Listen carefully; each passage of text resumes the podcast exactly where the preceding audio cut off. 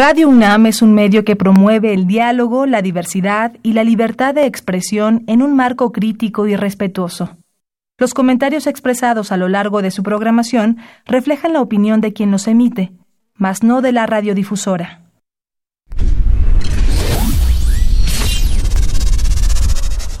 Radio UNAM y la Facultad de Ingeniería presentan Ingeniería en Marcha. Divulgación del conocimiento. Innovaciones tecnológicas. Investigación en ingeniería y cultura. Acompáñanos. Esto es Ingeniería en Marcha.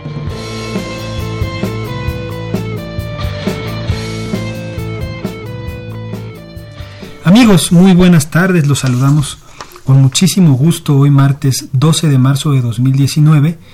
Eh, es, un, es un martes eh, muy especial, vamos a hablar del Día Internacional de la Mujer.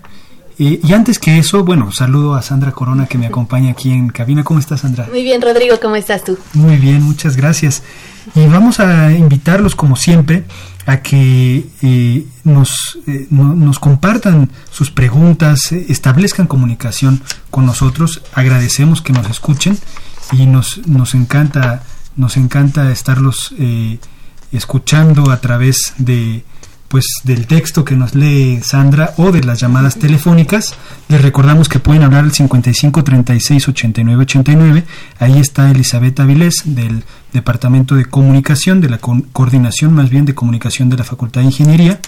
Atiende sus llamadas. Háganlo vía Facebook. Sandra Corona está listísima, a punto ya de empezar la transmisión del programa vía Facebook Live.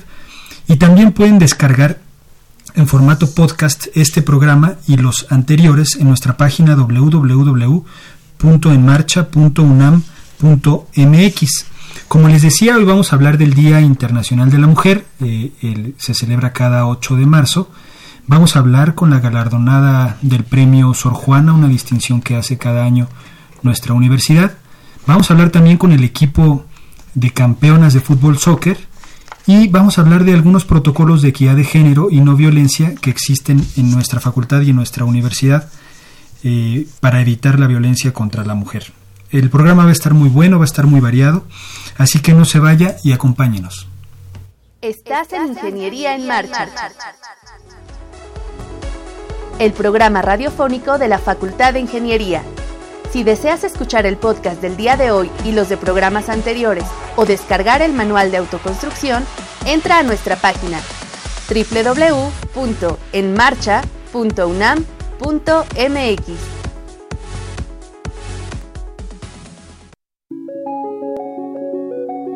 Cada 8 de marzo se conmemora el Día Internacional de la Mujer como un acto de reconocimiento y lucha por la equidad de género el respeto a los derechos humanos, la seguridad, la justicia y el empoderamiento femenino.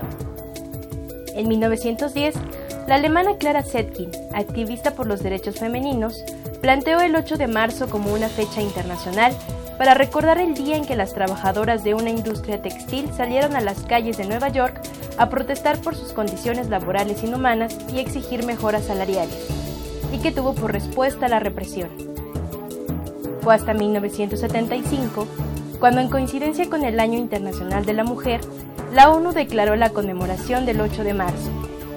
Desde entonces, cada año tiene un tema especial. El de esta ocasión es Pensemos en igualdad, construyamos con inteligencia, innovemos para el cambio.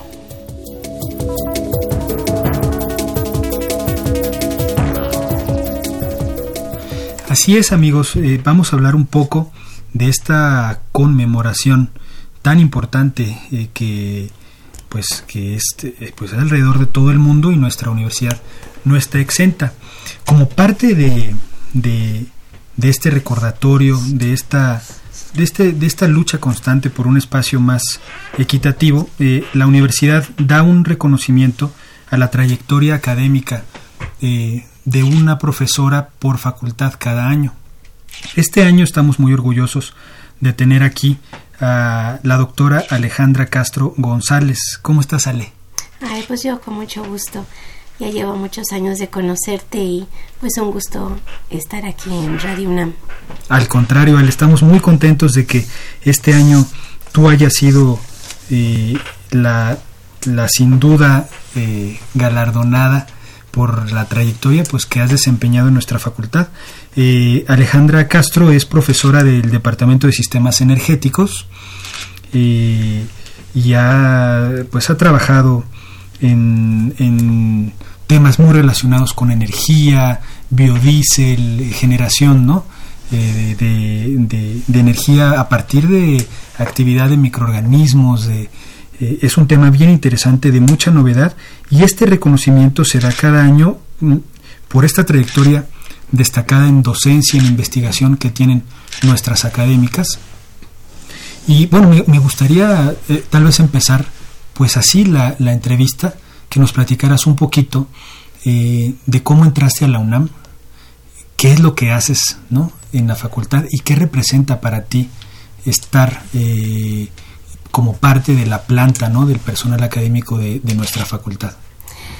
Bueno, yo entré a la, a la Facultad de Ingeniería por medio de un programa de mujeres universitarias justamente que eh, dio Juan Ramón de la Fuente. Entonces era, era una convocatoria em, para incorporar a las mujeres a la planta docente. Ese la sacó pues el día 8 de marzo, justamente pues el mismo día que ahorita se recibe el premio de, de Sor Juana Inés de la Cruz. Y mm, bueno era una serie de requisitos que en ese tiempo pues solamente me, enteré que nada más éramos dos quienes habíamos entrado por ese programa. Entonces solamente era para ingeniería física y matemáticas que hayan hecho el doctorado y, tener un currículum este muy específico de acuerdo a ciertos lineamientos. Entonces bueno entré eh, por ese programa eh, pero yo ya tiempo atrás yo, yo entré a, la, Facultad de Ingeniería este, cuando yo había, bueno, terminado mi doctorado en la Facultad de Química. Yo soy química farmacobióloga, hice la maestría en Ingeniería Química y el doctorado en Química. Entonces, eh, lo hice en la Facultad de Química con la doctora Carmen Durán, quien ella pues este, hice la tesis de la maestría y después la tesis del doctorado. En ese tiempo todavía me tocó el año de la huelga, de huelga que tuvo la universidad y bueno, estuve participando eh, con la doctora con varios proyectos que ella tenía. Ella, ella es este, un arquetipo que yo siempre he tenido, que yo tengo que seguir como un modelo, modelo a seguir eh, que es una, una persona líder y pues me enseñó muchas cosas. Entonces, bueno, ella, ella manejaba casi 50, más o menos 50 alumnos de, en un momento de, de para hacer tesis. Tiene un laboratorio y entonces este pues yo la empecé a conocer cuando tenía 23 años, que había yo salido de la de la maestría. Yo a los 23 años ya ya tenía yo la maestría. Entonces, em, pues la empecé a conocer y, eh, y, empecé a conocer todo ese ámbito de, de, la investigación. Yo no lo conocía. Antes yo no lo había visto, entonces, eh, pues es cuando empecé a, a conocerla y, eh, y bueno, empecé a dirigir mi línea de investigación ya una vez terminando el doctorado hacia los biocombustibles.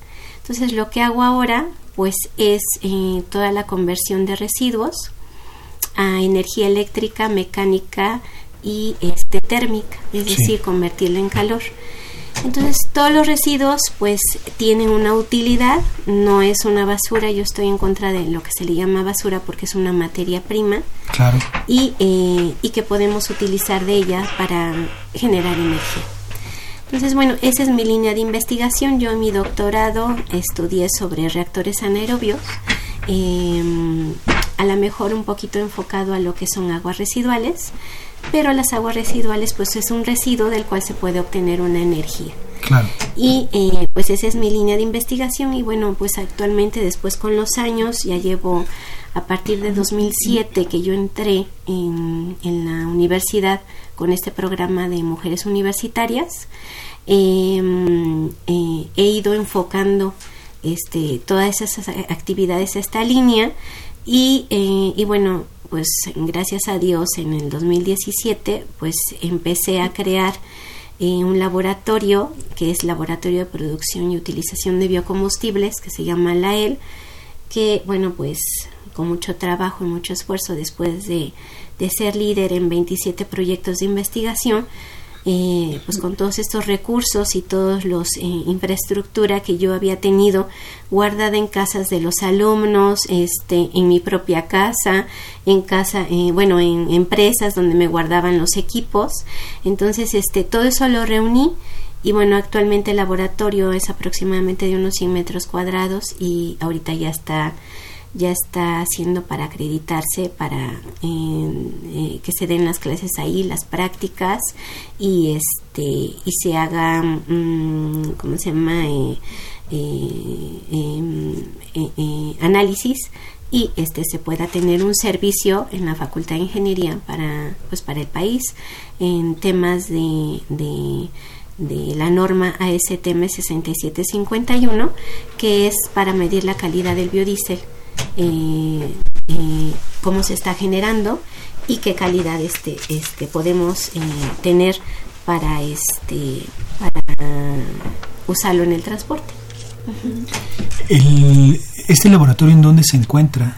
El laboratorio este, pertenece a la División de Ingeniería Eléctrica y bueno, se encuentra entre el edificio X, que es eh, el CIA, y el, edificio de la, del Centro de Desarrollo Mecánico, que es el CDM. Y entonces, bueno, ahí se encuentra el laboratorio.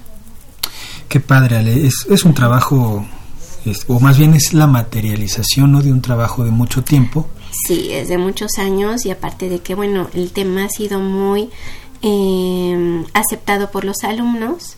Eh, del poco tiempo que llevo, eh, pues ya he titulado 75 alumnos de los niveles de licenciatura, maestría y doctorado. Y no nada más de la Facultad de Ingeniería, eh, de la misma división donde yo estoy, que es eléctrica electrónica, sino también ingeniería civil, ingeniería mecánica, este, mecatrónica, eh, todas las ingenierías. Y también tengo un programa de servicio social en química, arquitectura, este, ciencias, en donde pues los alumnos hacen las tesis porque eh, todos estos este, proyectos no son solamente de una disciplina, si son multidisciplinarios y se necesitan de muchas disciplinas para poderlos llevar a cabo. Y los alumnos pues, eh, pues son muy empeñosos, yo siento que los alumnos de la universidad de la UNAM, todos los egresados tienen eh, todas las tablas suficientes para hacer muy buen papel en cualquier lugar. Claro. Eh, platícanos un poquito de, de la ceremonia, ah, porque es una ceremonia pues que es muy bonita, pero, pero pocos tienen la oportunidad ¿no? de, de, estar ahí, de estar presentes, de escuchar las palabras eh, que se dicen, ¿no? Eh, lo que se conmemora, lo que se recuerda y, y tal vez un, eh, un, un quehacer ¿no? de todos los días, pero que se, digamos que se materializa una vez al año para una profesora por facultad, entonces es una distinción muy alta y los lugares son muy limitados, no podemos estar todos ahí. Platícanos un poquito de cómo fue la ceremonia, qué sentiste, este, no sé si tuviste oportunidad de platicar con algunas de las galardonadas y, conocer un poco de lo que hacen en cada una en sus, en sus respectivas facultades. Sí, es, es, es, es una ocasión muy bonita. Eh, yo me di cuenta que la mayoría de las premiadas eh, eh, pues no eran jóvenes, la mayoría podrían tener 60 años o más. Me sentí como una de las pocas jóvenes que estaba ahí, porque realmente, bueno, en, en mi vida, pues no he tenido la misma vida, la mejor que las demás este, compañeras que habían tenido el galardón, porque no es lo mismo tener hijos, eh, atenderlos y aparte toda la parte de, docencia e investigación. Entonces yo he tenido la oportunidad de enfocarme nada más a eso. Entonces, bueno, las compañeras que estaban ahí eh, nos, van, nos van dando un lugar, ¿no? Entonces a mí me tocó el número 12, todas tenemos un, un número porque yo llegué muy temprano, a las 8 de la mañana, para apartar lugar. Entonces yo quería sentarme hasta adelante, pero en realidad me dieron un número que era el que yo iba a ocupar. Entonces me tocó, me tocó el 12. Entonces, bueno, el 12 pues es muy significativo para mí porque el día 12 fue el día que yo nací y este, hoy es 12. Hoy es, ah, sí, es 12, hoy es 12, sí. Y este y pues también yo soy religiosa y es el 12 de diciembre, el día de la Virgen de Guadalupe. Y entonces, bueno, eh, pues me tocó el 12. Entonces me senté, empezaron a llegar las demás compañeras. De invitados tenemos cuatro pases para, para invitados. Entonces yo estaba muy preocupada porque mis, familia, mis familiares llegaban de Puebla y yo no se los había entregado las invitaciones. Pero sin en cambio, bueno, este llegué con con mi mamá, porque ella ha sido una parte muy importante en todo el proceso, siempre, siempre ha estado conmigo. Y bueno, eh, gracias a Dios, eh, pues he formado una mancuerna con ella que que sin esto pues no, no hubiera yo llegado a este, a este sitio porque pues ella me ha acompañado incluso en mis estudios de doctorado. Este yo tenía que lavar este más o menos como 200 tubos de ensayo y ella me ayudaba a lavarlos en tiempos de la huelga, a entrar cuando no me podían dejar entrar y estar cuidando pues los reactores que estaba yo manejando. Entonces pues ella ha sido un punto muy importante, que sin ella pues nada hubiera sido posible. A lo mejor nada más me hubiera quedado con la maestría. Sin su apoyo no hubiera sido posible o me hubiera tardado más años. Y entonces, bueno, este nos dan los cuatro pases y mi, mamá apartó los lugares ahí, pero nada más son 50 lugares para las 80, eh, bueno, 50 lugares para los invitados y somos 80 premiadas y cada una tenemos cuatro pases. Entonces yo dije, pues no me salen las cuentas, tendría que ser 320 asientos para todos los invitados. Y entonces dije, no, me voy tempranísimo a las 8 porque yo quiero estar ahí. Entonces, bueno, sí apartamos los lugares y sí mis familiares todos estuvieron ahí. Em, eh, invité a la doctora Carmen Durán, bueno, desafortunadamente ella ella no alcanzó a, no la dejaron pasar y este y me hubiera gustado mucho que estuviera porque pues ella ella mi madre biológica pues es mi mamá. Ella se llama Yolanda González y pues mi madre académica es Carmen Durán. Entonces yo le tengo mucha estima y siempre la voy a la voy a estimar muchísimo. Y entonces bueno este, nos sentaron y entonces ya empieza el evento. El evento es muy corto, em, pues en una hora se entregan las 80 medallas y bueno, vamos pasando y este, el rector nos las da y están 11 em, personas del, del, ¿cómo se llama? Del, de, la, Junta. de Gobierno, más el rector, y todas esas 11 personas que están al frente, pues son mujeres, y son las que están representando la Junta de Gobierno. Y, y entre ellas pues eh, hay directoras que son mujeres y eh, fueron elegidas dos personas que es este la doctora Farfán de, de em, la directora del Instituto de, de Biomédicas quien, quien este bueno, no es Farfán, eh, eh, la de filosofía, que fue la de la que ganó el premio de, también de Sor Juana, que dirigió unas palabras, y la directora del Instituto de, Biomédicas. Y entonces ellas dos dirigen unas, dirigieron unas palabras muy bonitas, este, y bueno, y, y eso es toda la ceremonia. Entonces, eh, pero en realidad fue algo tan corto, creo que creo que mm, por experiencia yo siento que la felicidad este no no dura mucho tiempo. La felicidad es tan eh, de unos momentos así de una chispa muy muy corta que se tiene que aprovechar en ese momento. La felicidad no dura mucho tiempo entonces pero también la felicidad pues este eh, la vida se va equilibrando con tristezas y felicidad pero pero eso es la vida. O sea, si la vida fuera tan plana de pura felicidad, pues no estuviera. No nos daríamos cuenta. Sí, no nos daríamos cuenta de, eso. Entonces, yo siento que todos los momentos de crisis son momentos para progresos. Entonces, nosotros no debemos de tomarlo como, como algo, una situación este, que nos está pasando.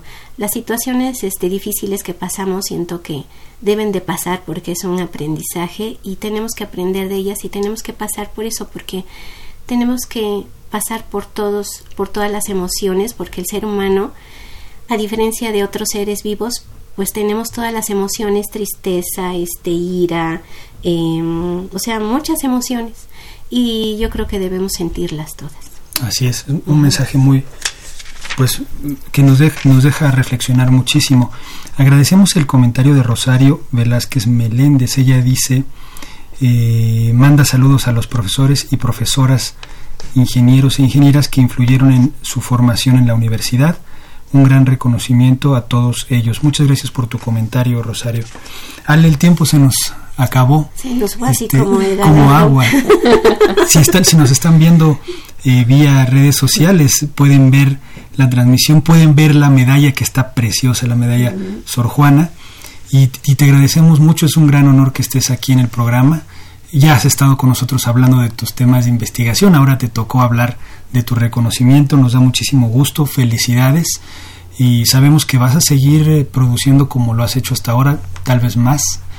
Eh, y, qué bueno que existen este tipo de reconocimientos y que, y que se dan por mérito de, trabajo, de trayectoria, eh, por pues como es, ¿no? A quien se merece honor, le llega el honor. Ay, muchas gracias. Pues es un gran honor que la universidad me haya reconocido. Eh, la UNAM, como yo siempre he dicho, es mi casa y, y pues la UNAM pues tiene mi corazón completo. Muy bien, Ale. Pues los micrófonos están abiertos. Bienvenida al programa como siempre y muchas gracias por estar con nosotros. Muchas gracias y saludos a todos y, y saludos a todas las mujeres. Y, hay un pensamiento de, de una vez que me hicieron unas fotografías de Alfonso Heredia.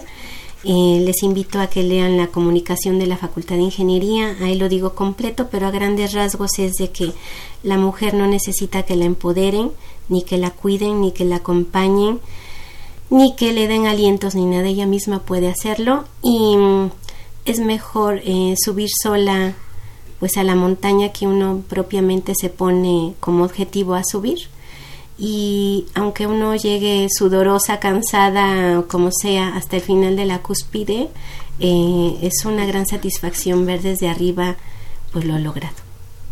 Entonces, pues saludos a todos. Estás en Ingeniería en Marcha. El programa radiofónico de la Facultad de Ingeniería si deseas escuchar el podcast del día de hoy y los de programas anteriores o descargar el manual de autoconstrucción, entra a nuestra página www.enmarcha.unam.mx.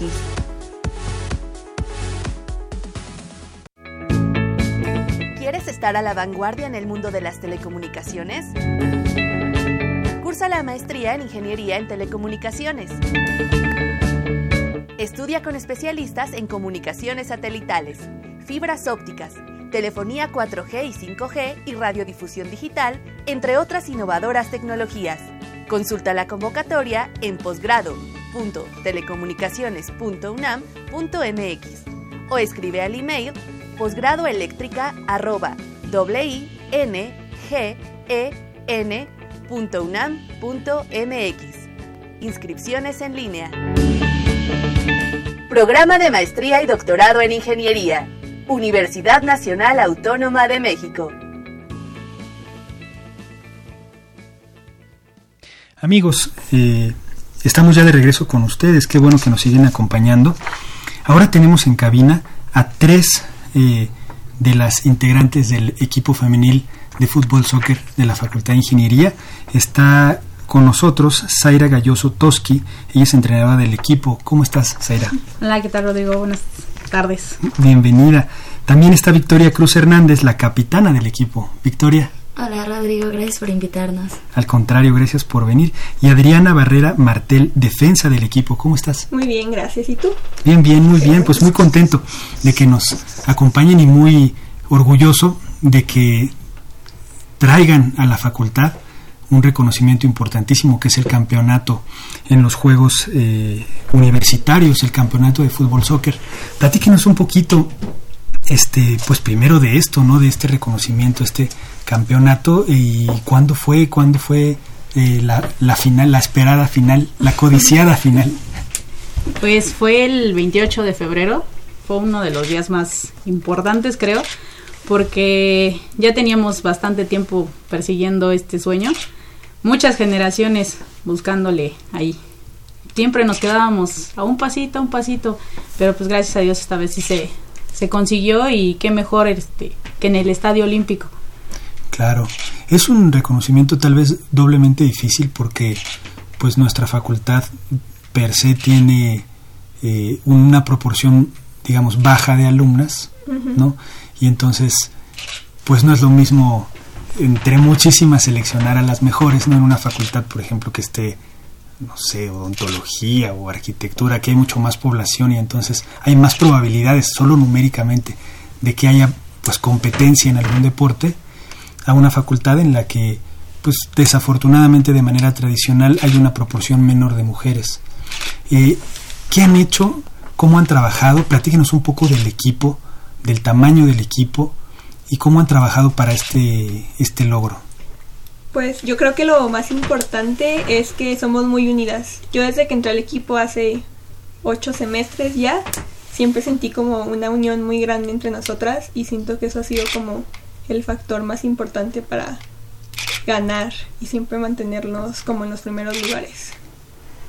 Sí, más que nada ingeniería se ha distinguido porque siempre somos un equipo tanto adentro como fuera de la cancha. Escolarmente hablando también nos apoyamos mucho, entre nosotras y bueno, en los entrenamientos la constancia y aparte en conocer nuestras habilidades nos ha servido mucho. El hecho de que sabemos que una corre, la otra no, pero tiene un buen toque, todo eso nos ha ido complementando muchísimo como equipo durante todos estos años. Ustedes están representando a un equipo grande en muchos aspectos, no solo numéricamente, ¿no? Platíquenos un poco de, pues, de sus colegas, de sus compañeras que no pueden estar aquí, pues simplemente pues por cuestiones de espacio, ¿no? Porque en la cabina solo cabemos tres y ya. sí, nos gustaría pues haber traído a todo el equipo, ¿no? Y seguramente ellas las están escuchando muy entusiasmadas. Platíquenos un poco del equipo. Híjole, es un equipo bastante amplio, grande. bastante grande porque sí somos bastantes, pero fuera de eso creo que no se nota. O sea, todas somos, se oye muy cliché, pero todas somos una misma. Porque tanto fuera, dentro de la cancha, somos familia. Entonces, las que están adentro juegan, se parten el alma, dejan las piernas. Y las que están afuera siempre las apoyan. incluso cuando hace, bueno, cuando en mi caso que hago los cambios, a veces no se nota, es, sigue siendo el mismo equipo, sigue siendo la misma esencia. Y pues está padre porque creo que en general hemos formado una amistad muy fuerte, incluso personas que son de generaciones antes siguen llegando con nosotras y como si no pasara el tiempo. Creo que eso es parte del trabajo de la entrenadora, ¿no? ¿O qué opinan ustedes? Sí, es el chicle que nos une a todas. Sí, es, es, complicado, debo, debo mencionar, porque venir de ser jugadora a ser entrenadora a veces creo que la parte difícil es marcar esa diferencia de cuando estamos fuera de la cancha somos amigas, dentro de la cancha ya es un poquito ahí mantener la distancia. que mandar un poquito, ¿no? Sí, sí, es, es, muy difícil a veces, pero creo que no, no, no salió tan mal. No, para nada. No, al contrario. Platíquenos de ese partido. ¿A quién le ganaron? ¿Cómo estuvo? ¿Cómo se sintieron? Uy, fue un, un partido, la verdad, un poco cardíaco, porque a pesar de que Ingeniería empezó teniendo el control del partido, nos anotaron el primer gol y fue como de, uy, la verdad es que fue un golpe muy, muy fuerte. La ventaja es de que el primer gol nuestro también cayó a los pocos minutos y de ahí Ingeniería se fue levantando, nos fuimos acomodando. ¿Fue de ella? Ah, bueno, fue mío. Entonces sí, o sea, como que ahí se notó la ese compañerismo que tenemos, que a pesar de que nos caímos por unos minutos, pudimos levantar, ingeniería se vino arriba, a pesar de eso veterinaria nunca dejó de apretar, la verdad es de que nos costó muchísimo trabajo. Es un buen equipo veterinaria. Sí, pues la última final que jugamos fue contra ellas también y perdimos, entonces fue como que se las partido era la, revancha. Y sí lo sentíamos como muy emocional ese partido por lo mismo. Claro. Sí, fue un, muy buen partido, la verdad. Veterinaria no es cualquier rival. ¿Cómo, le han hecho para compaginar este, este trabajo? Pues no sé cada cuánto entrenen, cómo trabajan el equipo con sus clases, además, porque platicábamos fuera del aire que, que son ingenieras petroleras, las dos. ¿Cómo le han hecho para compaginarlo? y las clases, los distintos horarios, ¿no? Que, que tienen que cubrir en la facultad y además el entrenamiento? Pues yo creo que es una parte muy importante el deporte o cualquier actividad extra a la escuela porque pues al final de cuentas no todo es escuela y siento que al tener una actividad extra te puedes organizar de una mejor manera y al final rindes más como persona, como alumno, como deportista. Y aparte que yo creo que eso se lo debemos también a nuestros profesores, que sinceramente muchos nos han apoyado. Es el hecho de platicarles, profe, está pasando esto, somos representantes del, del equipo y nos apoyan. Es como, ok, solo pónganse al corriente, no hay ningún problema. Y por otra parte también se lo debemos a Zaira, porque ella en lugar de solamente abrir un solo horario de entrenamiento, saben que chicas vamos a abrir dos para que se puedan ir este puedan irse integrando y todo. Sí, entonces fue yo creo que un poco de ambas partes, tanto de los profesores que nos dieron el apoyo, tanto de nuestra entrenadora que siempre estuvo al pendiente en cómo poder llevarnos. ¿Cuánto hay que entrenar a la semana para jugar bien? es un trabajo de mucho tiempo, obviamente, porque incluso hay unas que tenían tiempo sin entrenar o nunca en su vida habían entrenado y simplemente se les da. Pero hay otras con las que sí hay que trabajar poquito a poquito, pero siempre se puede. Este, yo en, el tiempo que estuvimos, que abrí dos horarios, este, entrenábamos dos horas. Dos horas en el día y era... Diario. Diario. O dependiendo si había... horas a la semana más o menos. Más o menos, entre 8 o 10 horas. Porque luego había partidos y entonces ese día se suspendía y al otro día como el entrenamiento, ¿no? El partido. Mucho más arduo. Sí. sí, un poquito más fuerte, pero sí. Sí, eran como entre 8 o 10 horas a la semana y había incluso días que hasta les daba yo el día libre porque era como, no, ya, hoy es viernes, hoy, es viernes, hoy descansamos, hoy estamos bien, vamos bien. Sí. ¿Y en dónde entrenan? Eh, cuando teníamos este posibilidad de que nos prestaban algún campo, pues sí, de repente íbamos, pero a veces era como más complicado el que como unas después de entrenar tenían clases, tenían que irse corriendo, irse antes y llegaban todas tardes, incluso hasta todas cambiadas. Entonces era más fácil para mí, lo más cercano era las islas.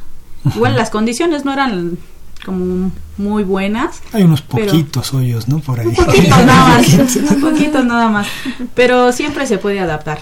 Incluso el ejercicio físico no necesita excelentes condiciones tampoco, pero pues, se adapta uno y, y, creo que era lo que, lo que mejor les quedaba, lo que era más cerca. Incluso cinco minutos antes se iban a sus clases y no había ningún problema como que tuvimos que buscar este cómo, cómo lograrlo y sí se pudo. Un buen lugar.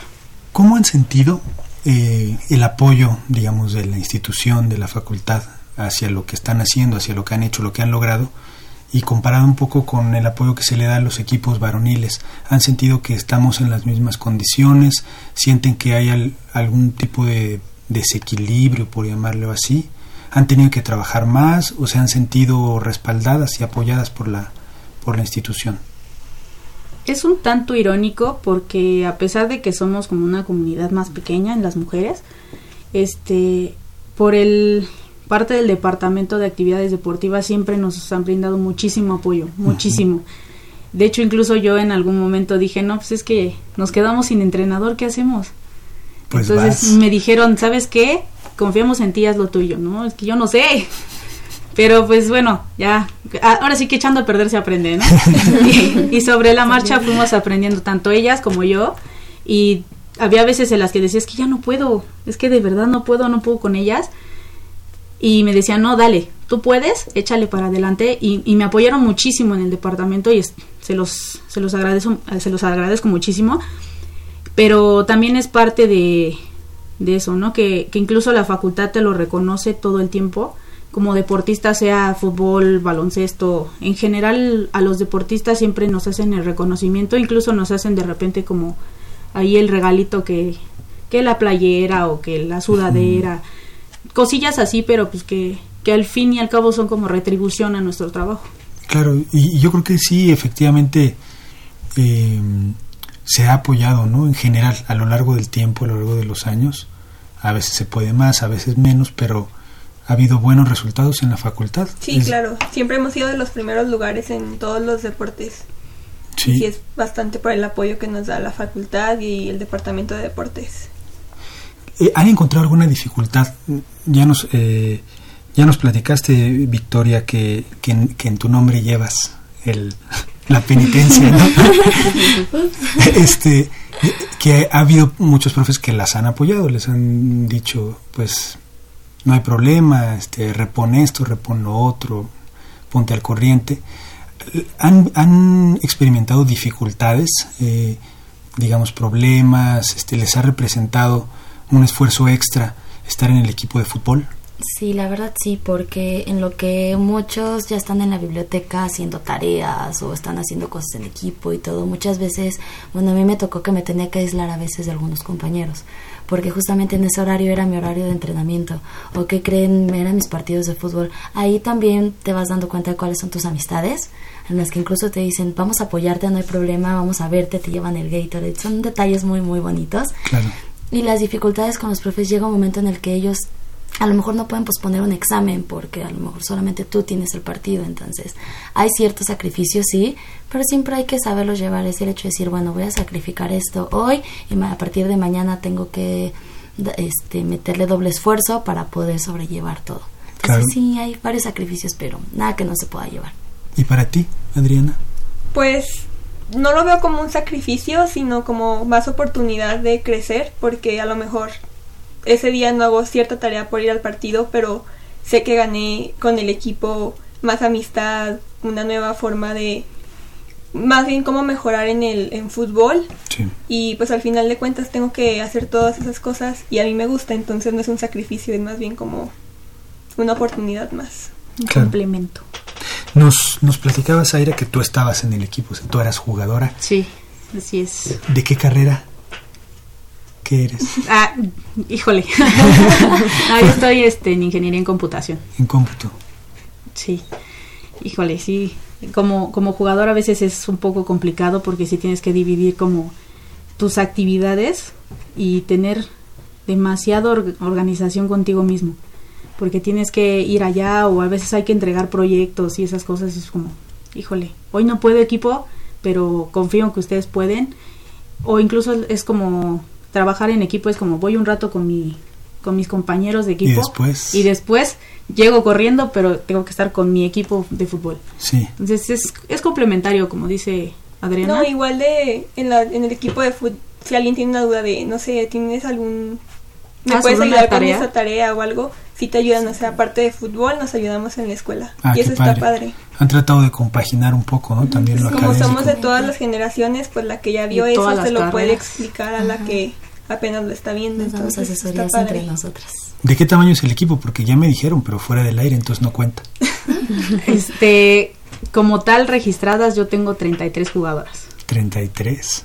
Está bastante grande. Supongo que de las 13 carreras prácticamente, ¿no? Sí, es un poquito muy de todo. Sí, un poquito de todo. ¿Y quién te entrenaba cuando jugabas? Eh, teníamos a un, a un entrenador que se llama Diego y él era también estudiante de la facultad, pero pues ya en su- terminó su carrera y empezó a, ajá, encontró un buen trabajo y pues nos dijo muchachas, este, Lo siento. Con permiso. lo siento, este, échenle ganas. Entonces pues sí le agradecemos mucho a Diego todo lo que nos enseñó y este y pues también que, que nos ayudó a, a juntarnos como equipo siempre creo es como parte de, ¿no? Todo, ahora sí que el que esté o no al frente siempre es como lograr esa comunicación y que Claro. las que vengan llegando se vayan acoplando poco a poco. Claro. Y seguramente hizo un excelente trabajo y ahora ya tal vez el equipo sea este está consolidado y tal vez un poco más este no sé cómo llamarle más congruente que la entrenadora sea también eh, mujer no sé qué piensen que el equipo femenil pues su entrenador sea también su entrenadora sea mujer Es muy chistoso porque yo no me había dado cuenta hasta que me lo dijeron como chiste. Me dijeron, es irónico que en la facultad donde hay más hombres, la entrenadora sea mujer. Y creo que eres, no sé, la única, la mejor entrenadora de todas las De facultades que es mujer. Qué padre. Yo creo que eso también tiene mucho mérito y aparte es una, digamos, es un área del deporte no solo del soccer, sino en general muy bonita, ¿no? O sea, ser la el entrenador, el, el responsable, ¿no? El seleccionador de jugadas, de los cambios, de todo, es, es otra forma de ver el deporte muy padre. Sí, a veces es complicado porque sí, yo también lo hice en su momento, este, que a veces no entendía, ¿no? Que era por qué tomaba ciertas decisiones y ahora que ya estoy de este lado, sí lo pienso mucho y digo, híjole, es que a veces tengo que sobrepasar esa línea de la amistad y decir, no, es que aquí es es por el bien del equipo y hay que hay que decidir con respecto a eso, ¿no? Porque hay que sacar los resultados antes que que, que si es mi amiga y si sé que juega bien, a veces es pensar quién me puede ayudar mejor. Claro, a lo que están buscando, ¿no? Pues muchísimas gracias por acompañarnos, las felicito. Es un logro enorme que hayan conseguido este campeonato y además es una referencia para mantenerse ahí, ¿no? Tienen esa responsabilidad ahora. Bastante. Ya lo lograron, ya saben que hasta ahí se ahí es donde va a ser su referencia, su parámetro, ¿no? pues muchas felicidades y estamos muy orgullosos pues toda la comunidad de la facultad de ustedes. Muchas Las felicitamos y gracias por eh, aceptar esta entrevista. Gracias, por la invitación. Hasta luego. Estás en Ingeniería en Marcha. El programa radiofónico de la Facultad de Ingeniería. Si deseas escuchar el podcast del día de hoy y los de programas anteriores o descargar el manual de autoconstrucción, entra a nuestra página www.enmarcha.unam.mx.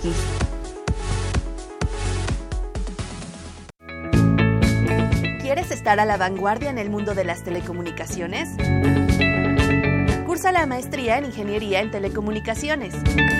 Estás en comunicaciones satelitales, fibras ópticas, telefonía 4G y 5G y radiodifusión digital, entre otras innovadoras tecnologías.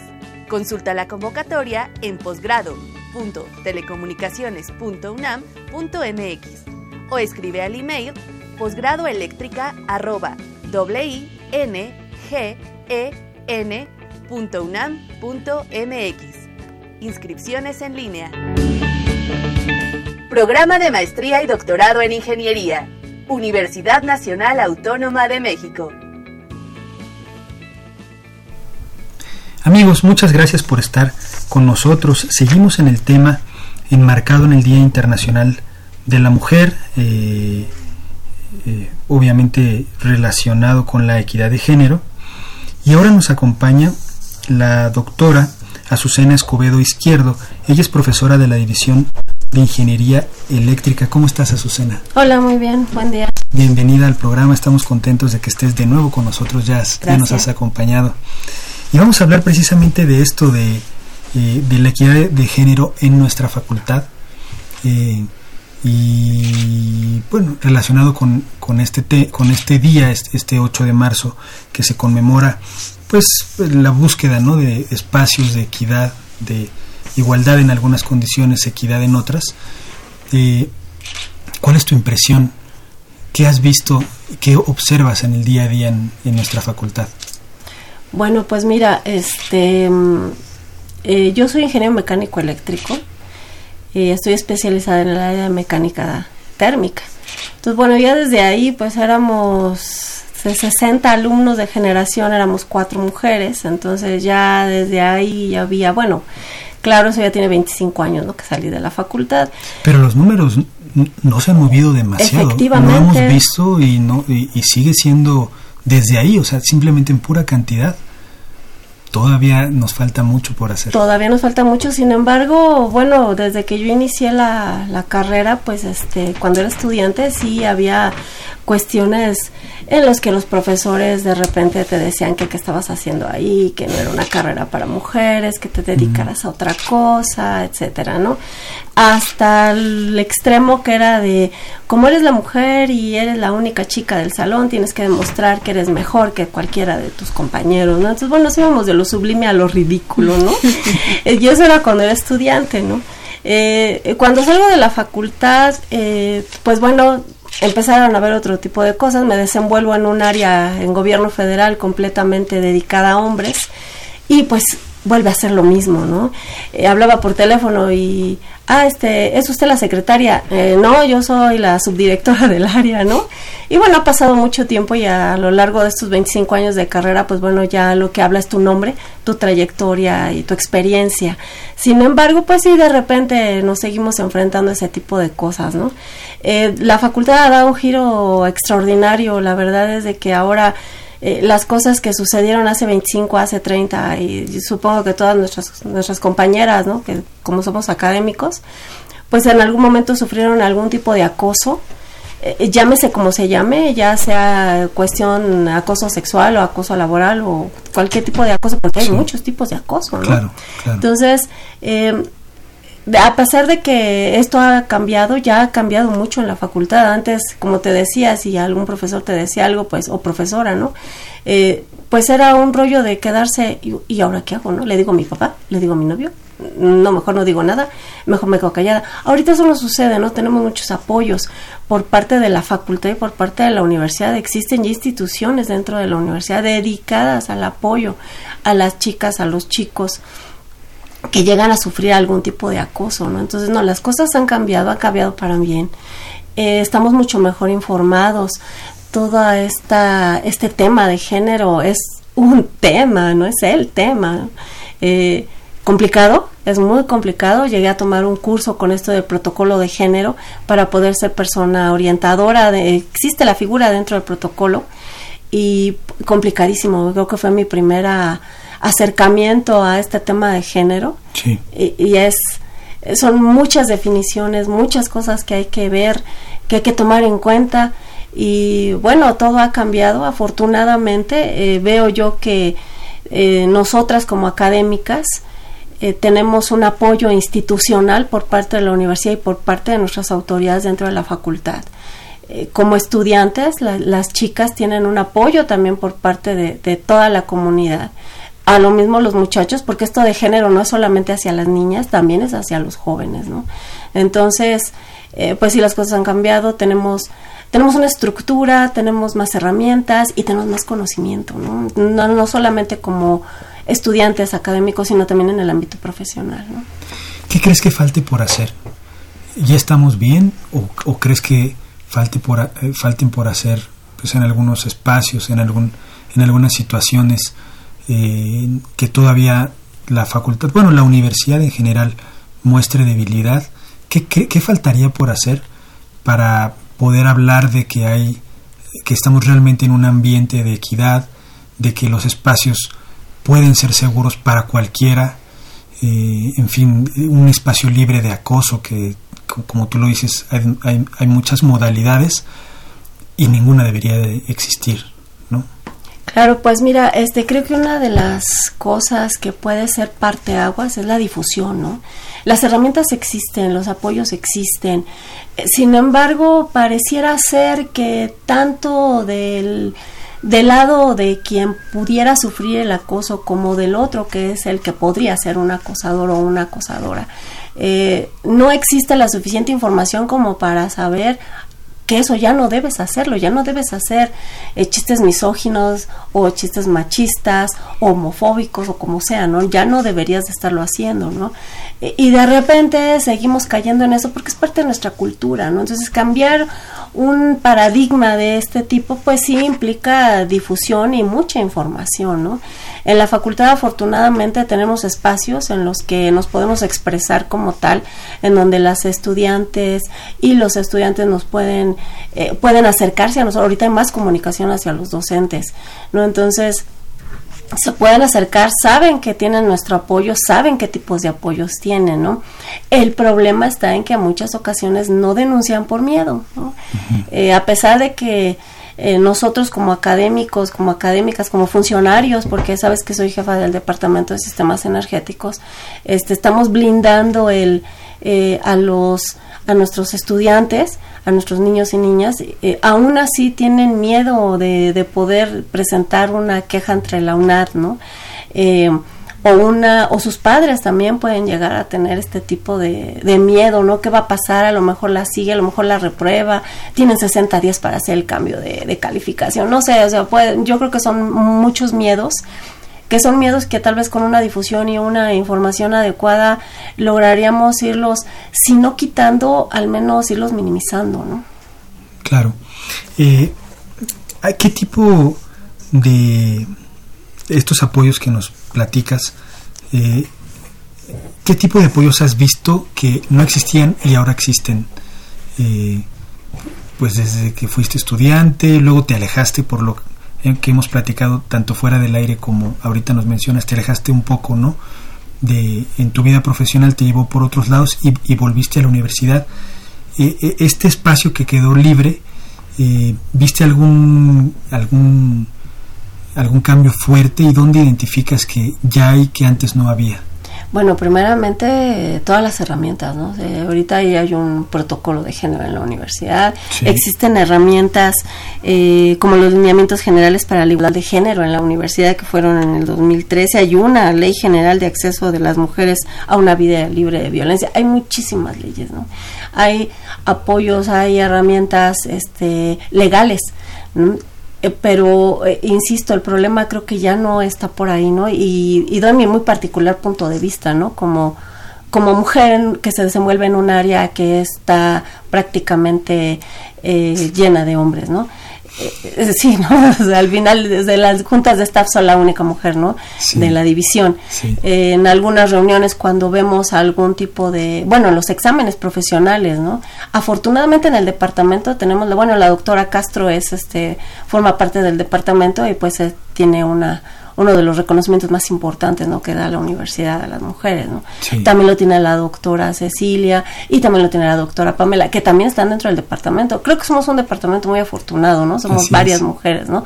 Y somos un área en la que pues estamos dedicadas a cuestiones técnicas meramente, ¿no?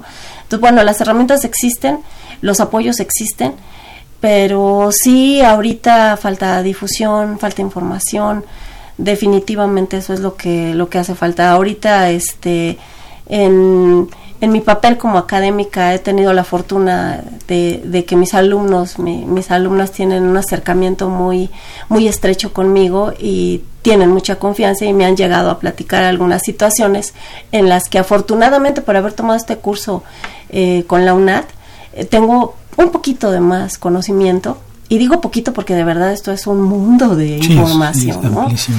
Y con eso he podido orientarlos hacia dónde podrían ir, ¿no? ¿Qué podrían hacer? ¿Qué herramientas existen, ¿no? Pero ya tienen la, la opción de preguntar, ya saben, ya tienen la, la confianza de acercarse a un académico que a lo mejor le dio clase, que estuvo en uno de sus exámenes, eh, yo qué sé, ¿no? Entonces, eh, en realidad sí existe, ¿no? Pero pues siempre tienes el, el híjole, ¿y qué va a pasar después? ¿no? A lo mejor se desquitan, a lo mejor tienen, me voy a calificar mal, yo qué sé, ¿no? Y creo que más bien va por ahí las herramientas, de, cosa que no había hace 25 años, ¿eh? Sí. Siempre ha estado mal, ¿no?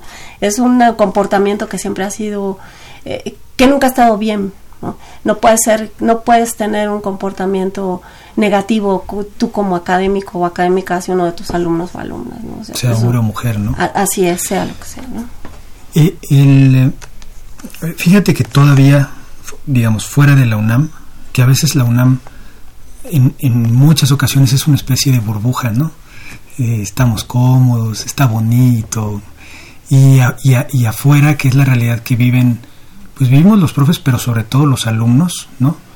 Y el mundo, pues es es, un poco duro.